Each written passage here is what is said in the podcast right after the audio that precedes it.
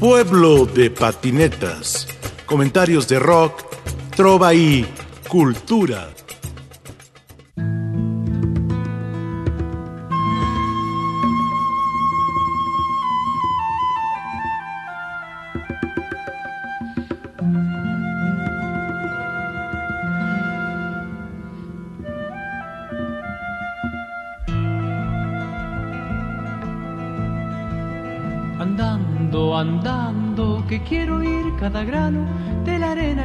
Pisando. Andando, andando, dejad atrás los caballos que yo quiero llegar tardando.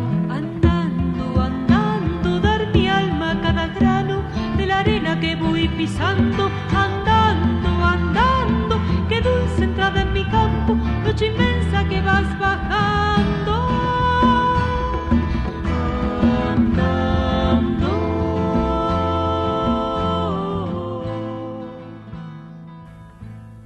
Modesto López está en Pueblo de Patinetas en Reeducación.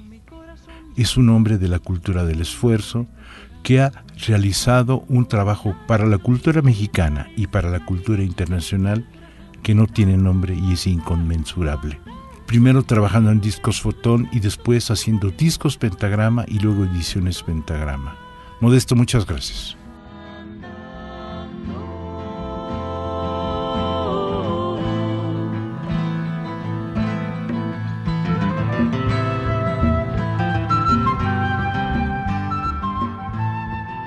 Todas esas aventuras de, por ejemplo, yo me hice de Racing allá con mis primas, eran fanáticas de Racing, y yo cuando llegué me dijeron, tú eres de Racing. Y me hicieron de Racing, y dije, bueno, yo ni siquiera había visto nunca un partido de fútbol.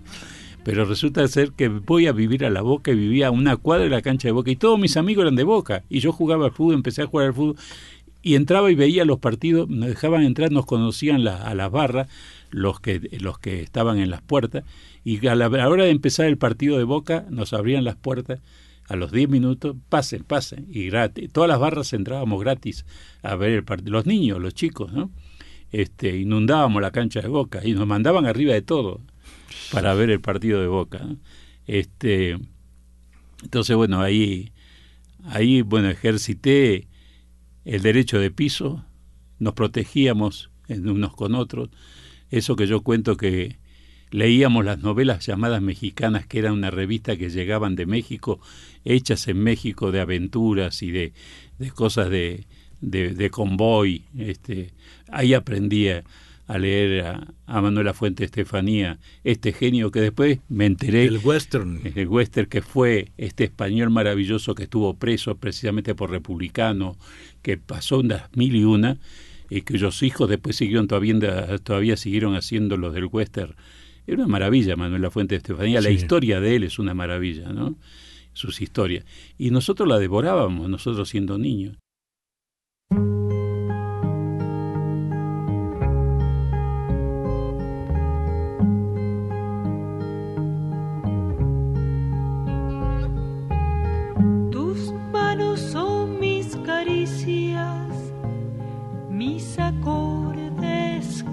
viviano.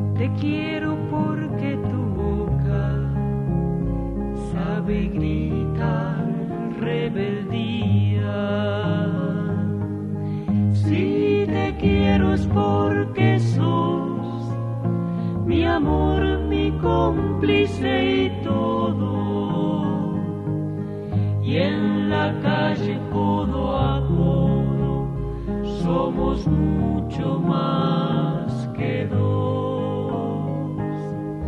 Si te quiero es porque sos mi amor, mi cómplice y todo.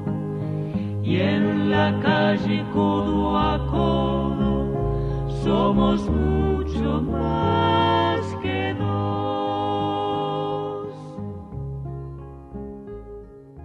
También ahí aprendí a, ser solidario, a defendernos y a defender a los amigos hasta las últimas consecuencias. Siendo niños, pactábamos, igual con que alguno traicionara los principios de las palabras. Que eso fue otra cosa que mi padre me enseñó mucho. Mi padre me decía, no importa las firmas, hijo. Tú firmar los papeles no valen nada, lo que importa es la palabra. Y nunca traiciones la palabra, porque eso no se puede hacer. Como hombres no podemos perder eso. Este, y eso siempre me lo inculcó. Entonces, en las barras, en estos grupos que creábamos de ya de niños, fuimos forjándonos en esa mentalidad, en esa idea. Entonces, de ahí paso circunstancialmente ese vínculo con ese con esa forma de vivir que además la vivimos intensamente. Yo siempre todavía sí, a veces cuando cuando viene la primavera a veces siento las mariposas que todavía me rodean, ¿no? O sea, cuando venían las mariposas en esas calles empedradas, porque ahí jugábamos al fútbol, en las calles empedradas, cuando te caías, el dolor era terrible, pero el juego te llevaba a levantarte y a seguir jugando. Con pelota de trapo, a veces, cuando no teníamos, después con pelota de goma, después con otra. Este, era maravilloso la intensidad con la que vivíamos, jugábamos, cazábamos mariposas, nos sacábamos la camisa y decíamos, ahí vienen las mariposas y las guardábamos en frasquito, ¿no es cierto? Y este y después nos daba pena y las soltábamos para que saliéramos. Era impresionante. Jugábamos a la figurita, a las, a las canicas, al trompo, este, a los carritos, a los patines, eh, a las patinetas, nos tirábamos de, de las alturas, íbamos al, al, riachuelo a bañarnos, a meternos, eh, aprendimos a tirar las redes, aprendimos a tirar este, la, las líneas, este, los espineles. ¿Y qué te ¿Qué puedo son decir? los espineles? Son lo, para pescar, Ah, sí, sí. que tiras con, con, con espinel, con, Sí. para, que, para que el pescado pique ahí. ¿no? Sí. Este, en fin, fue una vida. Y en ese mismo proceso, fíjate tú que en esas relaciones había un compañero que era campeón de lucha libre juvenil, que se llamaba, le decían Sabú, por, por la. Viste que la- había una novela de Sabú, Sí. así como Tarzán. y, este, era un muchacho de edad de 17 años que estaba por terminar la carrera secundaria. Y ahí me encuentro yo estudiando en la escuela secundaria cuando se desata la lucha de la laica libre, ¿no? que era querían implantar la enseñanza religiosa del gobierno. Entonces, Sabú y otros compañeros, y la mayoría de la población no quería eso. Y se desata una huelga nacional cabroncísima. Y yo estaba empezando la escuela, en primer año. Pero como venía en esa escuela y yo venía y había otros malandras como yo, que, que teníamos un cierto peso en los niños de nuestra edad, peso por el sentido de donde proveíamos, otros venían de los lugares, hogares más, más, más bonitos, ¿no? Este, entonces nos piden que nos solidaricemos y que, tenemos que estar en la huelga. Y que además debemos obligar a los, a los niños de nuestra edad a que no entren a la, a la escuela, aunque los padres vengan a obligarlos. Y empezamos entonces a convencerlo de distintas maneras a niños de nuestra edad, porque nuestras divisiones eran niños en aquel entonces de 12 años en adelante, de 12 años, el primer año, este, había, era una escuela muy grande, la escuela de Joaquín. González tenía alberca grande, eh, entrar ahí costaba mucho, había que rendir exámenes, era una de las mejores escuelas del país, ¿no? la escuela Joaquín B. González. Este, y nos involucramos entonces en esa lucha. Fue mi primera experiencia sin tener conciencia de nada. Yo venía de, Eso sí, sabía por mis padres que nada que ver con la iglesia. Nada que ver con esa institución. Mi padre, eso sí, siempre me lo inculcó. ¿no? Este, y nada que ver con la injusticia. O sea, mi padre es una cosa que siempre, en las situaciones más difíciles, yo lo vi a mi padre actuar de esa manera, que frente a la injusticia, por donde sea, había que, que combatirla. Y yo me involucré con esas enseñanzas. Así fue como me echaron después de la escuela, ¿no? este, pero fue una experiencia importantísima, una huelga que duró como tres, cuatro meses, muy fuerte, que se tomaron escuelas, calles, entrábamos a la escuela donde había mujeres estudiando en la escuela religiosa y las sacábamos, abríamos las puertas y las hacíamos salir. Fue toda una movida muy, muy grande que al final tuvieron que, que parar esa propuesta de la enseñanza obligatoria religiosa. Pero para mí fue una, quizá la primera experiencia que yo tengo del punto de vista político, donde otra cosa que era, fíjate vos, cómo se respetaba en aquel momento en las barras, cuando vos te peleabas con otro, que había una pelea, que había desafíos, nadie se metía. Es más, muchas veces nos íbamos a pelear solo a un potrero, que era el potrero que, está a la orilla del ferrocarril, y, no le decíamos a nadie, era una cuestión de, de principios, de definir la situación de la relación por una forma violenta, pero la definíamos nosotros. Este, y en muchos casos esa enemistad que había se derimía a través de esa pelea. A mí siempre tengo en la memoria a una persona que yo siempre lo ofendía, que le decíamos el nerviosito que vivía en la tapera. Y el chico vivía con la madre y con unas hermanitas. Y la, la verdad que el chico era muy humilde y hacía todo. Ilustraba zapatos. Siempre me acuerdo que vendía hielo, picaba el hielo en barra, ayudaba lo que fuera para sobrevivir. Y yo siempre lo estaba molestando para joderlo. ¿no? Y un día me dijo, Gallego, para un poquito no me sigas jodiendo. Si te parece, espera que yo termine de trabajar y vamos a definirlo a un lugar. Nos fuimos a un potrero. Dijimos, bueno, hasta que alguien diga se rinde, no paramos a pelearnos. ¿no? Había un señor viejito que estaba ahí sentado en una roca. Estaban los trenes de ferrocarril ahí, la cancha de boca. El señor dijo, ¿pero qué van a hacer? ¿Se van a pelear? Sí. Y le pedimos un favor, si usted no soporta nuestras peleas, váyase. Pero no se meta. Bueno, terminamos los golpes. Yo terminé con el ojo morado, él sangrando.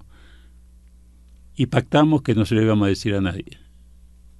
Y quedamos de los más grandes amigos a partir de ese momento. Dijimos, no, no vale la pena realmente. Este, y así con muchos compañeros, es decir, las relaciones de afecto y de, que se fortalecían en esa vida difícil, complicada, pero hermosa, era increíble, era una cosa que me, también te va formando, ¿no? Este, después viene la época donde de pronto aparece Elvis Presley, ¿no? Entonces nosotros, de niños de 12 años, 13 años, este, yo peinándome a lo Elvis, haciéndome el jopo, ¿no? Como gomina, me ponía gomina, bailaba lo tipo Elvis, íbamos a los que llamábamos asalto, a los bailes.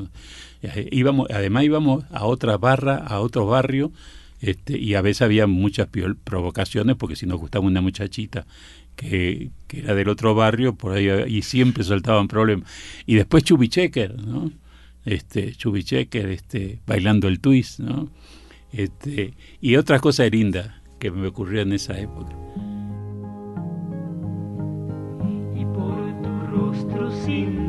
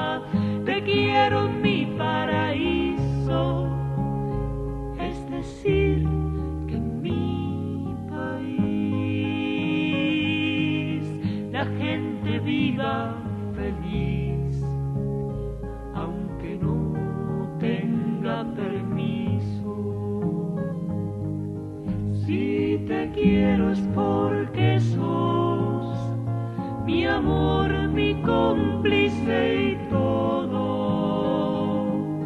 Y en la calle codo a codo somos mucho más que dos. Los carnavales, por ejemplo, para nosotros los carnavales eran maravillosos. Los carnavales, las grandes murgas, las comparsas. Yo ahí aprendí a tocar el acordeón a piano y entonces me integré a una murga. Nos integraron una banda. Las murgas eran murgas muy grandes, de 300, 500. Y entonces contrataban niños y, y me dijo jóvenes ¿sí? para ir tocando en la línea que ellos armaban de músico. Entonces, por ejemplo, la banda que yo fui ahí a tocar, éramos como 300 niños con acordeón a piano, o 200 niños, es una barbaridad. Era, era una, una, una línea así, y después venían otros instrumentos así, ¿no? Este, íbamos a los concursos que te premiaban con, con dinero. Este, la, las murgas, la comparsa era realmente geniales, era una cosa... Que el carnaval. El gran carnaval. Yo siempre cuento que me acuerdo que previo al carnaval del agua había un carnaval de flores que duró en el tiempo que yo me acuerdo que era muy niño, duró creo que dos años, que los últimos dos años, donde te tiraban flores en vez de agua. Sí.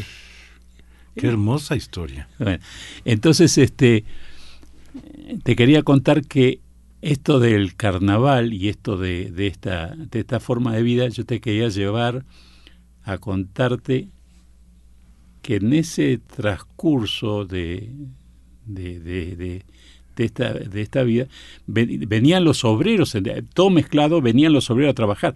Entonces yo iba a la escuela y volvía corriendo para ayudarle a mis padres a atender a esos obreros, porque era un, el restaurante al final era un restaurante para unas 60, 70 personas, y la gente se sentaba donde había espacio, la gente no, no tenía posibilidad.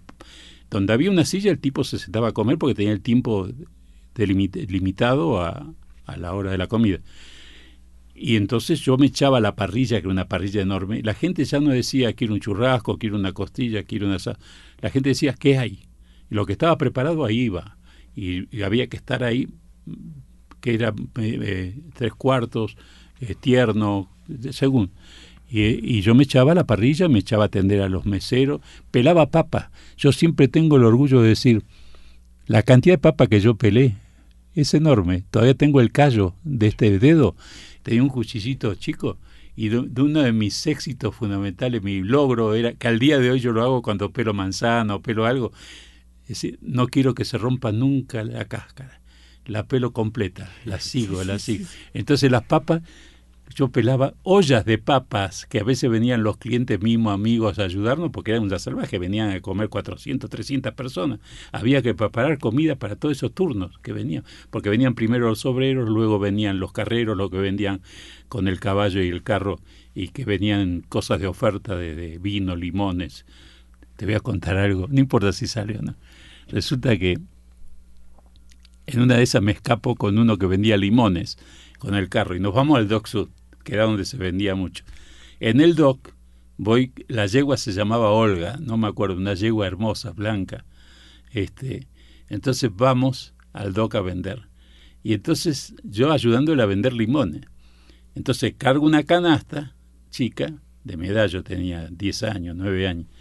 Este, y voy, limones, limones, limones, voy ofreciendo.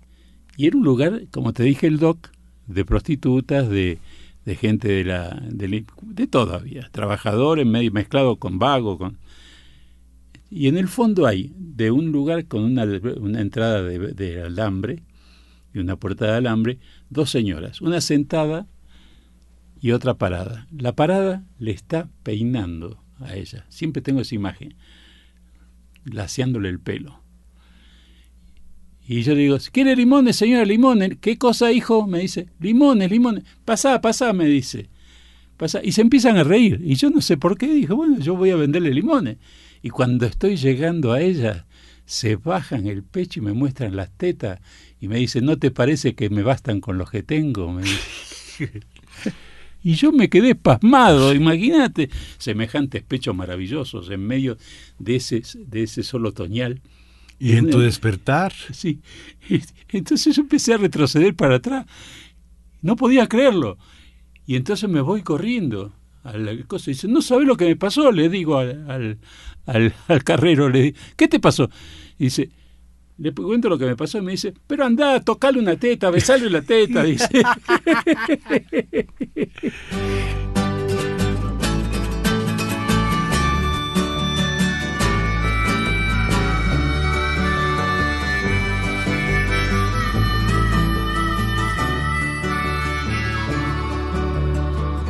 Un acta de nacimiento cuñado una tarjeta de Navidad con formal conversación. Un novio para las fiestas y futuro poseedor.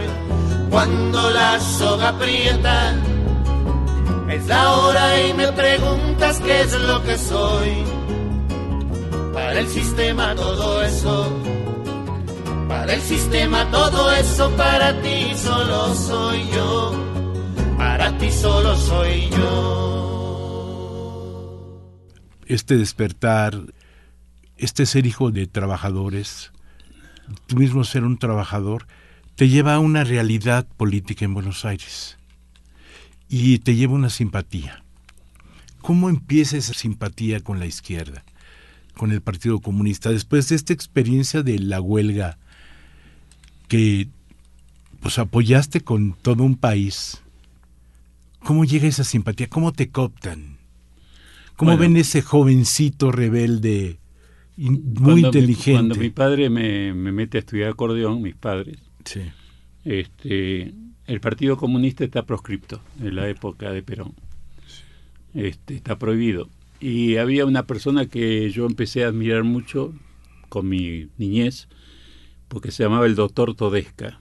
Era un doctor que quedaba a dos cuadras que le salvó la vida a mi tío, que porque después vino mi tío migrante, que después se integró a la familia, mi tío Manuel, también campesino, le salvó la vida. Pero además este doctor Todesca era famoso en la zona, siendo comunista y un barrio, la boca por lo general era casi todo peronista, este, era un hombre que no cobraba. El doctor Todesca era famoso porque decía, pague lo que pueda y atendía, eran colas, parecía una iglesia eso, a dos cuadras de mi de donde nosotros vivíamos. Mi padre tenía una gran amistad con él. Él era el dirigente del Partido Comunista en el barrio, en la boca, este doctor. Era uno de los tipos más, más connotados. Ni la propia policía se atrevía a tocarlo por la popularidad que tenía. Cuando se hacían las reuniones clandestinas que el partido estaba prohibido, mi papá cerraba el negocio y decía que había una despedida de soltero y que no podía entrar nadie y le ponía la, no había cortinas en las puertas, había tu papá. Sí, en las tablas eran tablas que se cerraban eran las, las ventanas que había eran de madera, se, se tapiaban de madera. Entonces me hacía tocar a mí adentro del acordeón y se hacían las reuniones clandestinas dentro del boliche. Y festejaban de vez en cuando, viva los, viva el cumpleaños, qué sé yo, pues si alguien pasaba y escuchaba. Entonces mi papá preparaba todo y decía a los clientes y a la gente que venía la noche a jugar al truco, a las cartas, a tomarse su trago, se acordaba y le decía, no, hoy tengo una despedida de, de soltero, tengo un cumpleaños y él rentado ya el lugar. Y ahí empieza mi primer vínculo con, con toda esta gente. Mi papá en mi casa después fue siempre buzón, lugar clandestino de, del partido, en las distintas dictaduras. Este, y bueno, mi, mi, mi, otro primo que llega, que en realidad no es primo, pero nos decimos primo porque hay un parentesco con, con su madre y con su padre, con, con su padre, con su madre y mi mamá, que llega también era otra gente que venía de... Él vivía, había estado de niño en Madrid, le había tocado la guerra civil en Madrid de niño, era más grande, mi primo Luis. Y se transforma, cuando llega, empieza a trabajar en la, en la imprenta y se transforma en un dirigente de la imprenta y se transforma en un dirigente sindical del Partido Comunista en la clandestinidad en aquella época. Y ese tipo, Luis Calero, era muy querido por nuestra familia. Cuando estaba en situaciones difíciles, inclusive llegaba a casa, era, era de la familia. ¿no? éramos primos este, sanguíneos, pero nos decíamos primos. Hasta el día de su muerte siguió siendo mi primo. Después, en los años, fue torturado, violentado, su hijo violado por los militares de la última dictadura, un niño de 14 años. No, terrible la historia de mi primo, que murió en España exiliado. Este, entonces, bueno, mi vínculo fue a través de mi familia. O sea, ellos nunca me dijeron, tenés que afiliarte. No, yo un día solamente me acuerdo que en el año 64, sí, 64, 63, este, en una época bastante conflictiva, y me acuerdo que en esa época, por distintos vínculos, yo solo me fui a afiliar a un local del Partido Comunista, a través de un amigo que ahora vive en Barcelona, que es poeta, escritor, que cuyos padres eran integrantes de los derechos de la, de la de los derechos humanos, militante del Partido Comunista, era muy amigo Jorge Cosachov y su padre, que era un tipazo, y su madre. Toda su familia era militante comunista. Después él se, se hizo peronista, la vida lo fue cambiando, pero sigue siendo un gran hermano mío, poeta. Este, y él militaba en el barrio Almagro y hacía una actividad y entonces yo dije, yo también me voy a afiliar. Y fui solo a afiliarme. Yo solo entré un día y dije, vengo a afiliarme a ese local que se acababa de abrir hacía poco, este, que estaba en una cosa saliendo de la clandestinidad. Ya estaba en la liga. Y en el año 65 estalla un gran levantamiento que hay en Argentina, una gran movilización, cuando la invasión a Santo Domingo que el gobierno argentino quiere mandar, Zavala Ortiz, que era el ministro del Interior, del Exterior, quiere mandar tropas apoyando a Estados Unidos en la invasión a Santo Domingo. Y eso para mí también marca un hecho muy importante. Modesto López en Pueblo de Patinetas en Reeducación. Pueblo de Patinetas. Comentarios de rock, trova y cultura.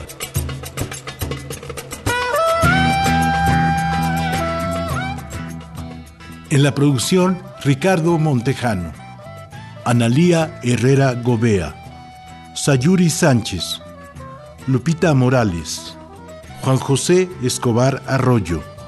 Y aquí con ustedes su seguro servidor, Rafael Catana.